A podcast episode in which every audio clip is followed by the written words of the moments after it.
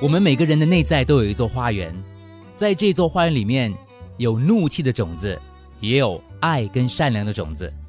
如果你灌溉的是爱，就会生出很多花朵；如果你灌溉的是心中怨恨的种子，那怨恨的杂草就会长得非常壮。一天一物，当你在灌溉花朵的时候，你有在注意它、灌溉它，那么花朵就会绽放开来。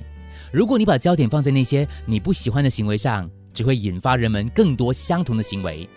想转变这种情况，就要去称赞那些你喜欢的行为，关心他们的个人成就，去肯定他们，即使是小小的作为，也不吝啬赞美。当你告诉他们你喜欢或是欣赏他们的某些地方，就是在帮助正面的种子长大。忽略那些你不喜欢的地方，就是让负面的种子慢慢的枯萎。我们常犯的错误就是一直想指正别人的缺点。试图拔光所有的杂草，后来才发现野草除不尽，春风吹又生。即使你把这边的杂草拔光，另外一边的草又很快长出来了，永远是拔不完的。那为什么我们不以种花来代替除草呢？每次对方做了你喜欢的事，就称赞他，忽略那些你不喜欢的行为。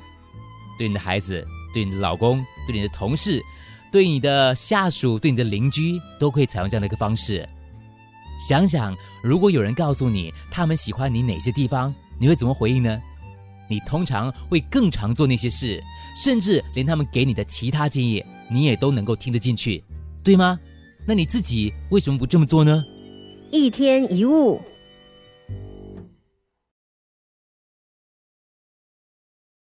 生命有一个很根本的法则，就是无论你做出什么样的事情，它都会回到你的身上。一天一物。如果你在咒骂，那个咒骂会回到你身上；如果你用力把别人推倒，那别人不是回骂你一顿，就是会回推你一下。也就是说，任何人都无法逃避自己的行为所带来的一些后果。讲个故事，有个餐馆的老板在生日的时候呢，对他的厨师说：“从今天起，我要对你好一点。”那厨师非常高兴哈，那我有时候中餐哦准备不来哦，你你不会马上从我薪水扣钱吧？哦，不会了，不会了。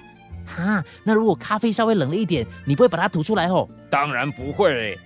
那如果我不小心哦，牛排稍微煎熟了一点哦，你不会在大庭广众骂我哈？当然不会。哈哈哈！好好好，从此以后我再也不会在你的汤里面吐口水了。哈哈哈！我们的世界就好像一面镜子，反映出我们的行为。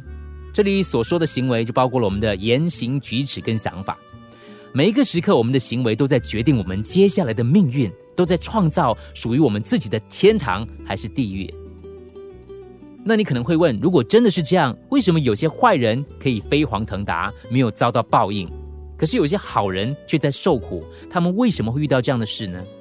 有这样的疑问是正常的，因为我们还没有看到整个结局，当然会有困惑。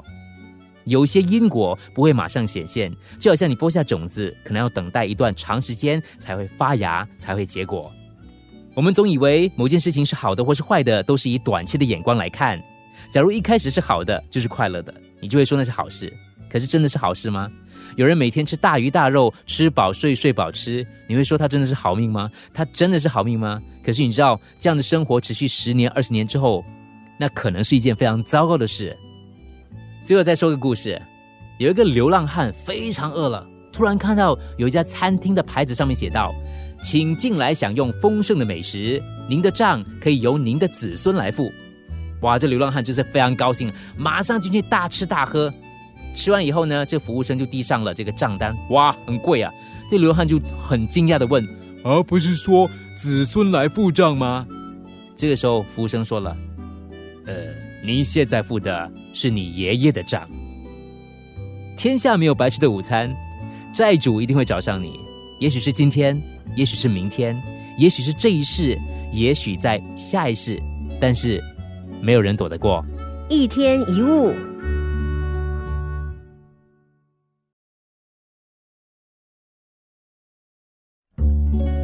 一天一物。面对问题的时候，要平心静气，要客观，要大而化之。这些道理说起来很简单，做起来当然不容易。很多的经验告诉我们，很多原本看起来很不得了的事情，或者可能变成很严重的问题的事情，等到事过境迁之后，再回想这件事，经常就有这样的想法，其实也没什么大不了的嘛。当时为什么那么执着呢？这种感觉对不对？你有没有过这样类似的经验？当你真的是气爆了，比如说车子被刮，轮胎泄气，被反锁在门外，呃，店员的态度非常差，朋友约会一直迟到，或者是孩子把饮料打翻，啊，老老老公又忘记你交代的事，这些事情曾经发生过，你很气，可是现在你还气吗？回想一下几年前发生在你身上的大事，不管是情人变心。考试考得很差，生病住院，做错了决定，受骗上当等等的。当时你很生气、很悲伤、很沮丧，你哭过、喊过，好像天要塌下来了。可是，在多年之后的今天，回顾以往，是不是淡然了很多，甚至有一点忘了细节呢？我们常说，时间可以治疗一切，时间真的可以帮我们冲淡一切吗？嗯，其实事实上，时间并没有改变什么。时间不能改变任何已经成为事实的结果。你之所以释然，是因为你变了。也许是时间让你变得不一样，也可能是你的想法跟观点变了。时间并不是主要的关键，重要的是你。你之所以需要时间来把事情淡忘，是因为每当发生问题的时候，我们总是太入戏了，那么的激动，好像整个人哦上身一样。根本没有空让自己冷却下来，所以就需要时间。但是如果你能够当下就释怀，如果你能在事情发生不久之后就看开、看破、想通，把它放下，那就不需要时间了。常常我们把自己搞得又气又烦，因此没有发现很多时间跟精力其实是浪费在为这点小事去斗争，为这点小利益去计较。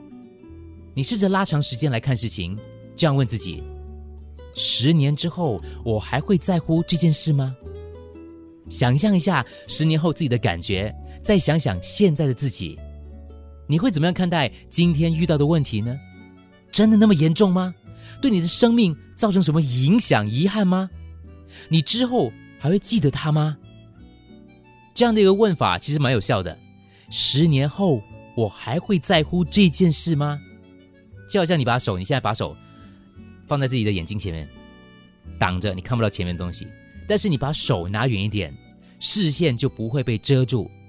当你把事情放远来看，问题就会显得非常渺小，你就会发现，其实没有什么大不了的啦。一天一物。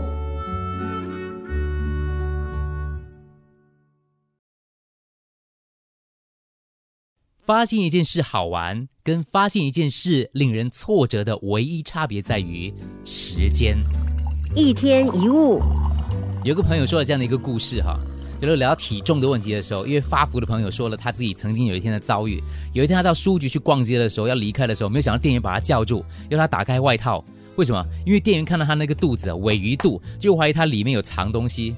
他当时既生气又很排泄，可是不久之后呢？他竟然把这件事当成笑话说给大家听。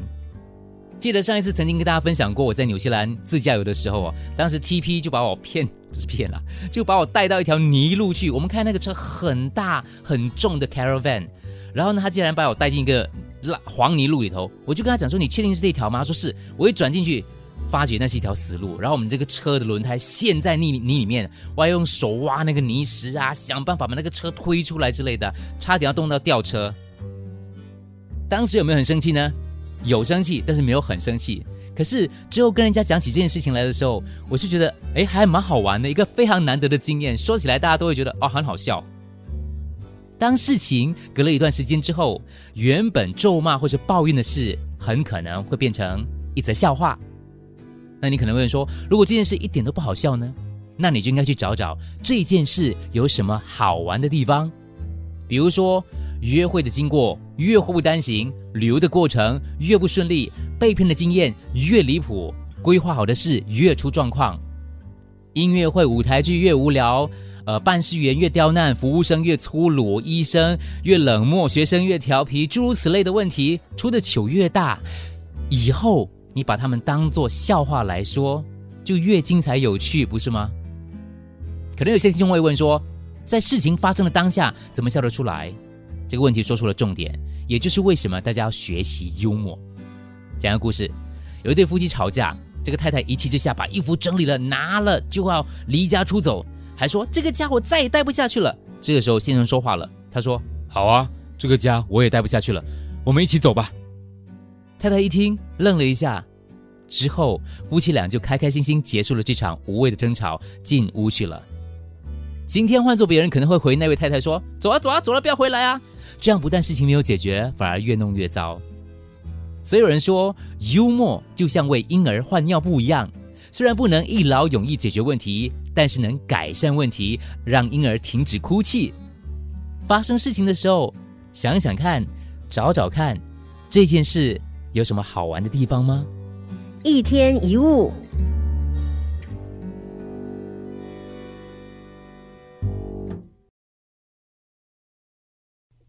你有没有算过，每一天你自己会抱怨多少次？一天一物。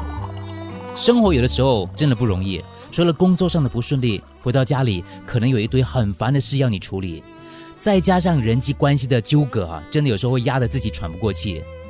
面对生活当中种种的不顺遂，偶尔吐一下心中的怨气，也算是一种抒发。可是如果光是抱怨，是无助于解决问题的，就值得商榷了。解决问题是一回事。抱怨问题又是另外一回事。说一则故事：连续好几天下着大雨，有个人站在院子中央，指着天空大骂：“你这糊涂的老天，下这么多雨，把我害惨了！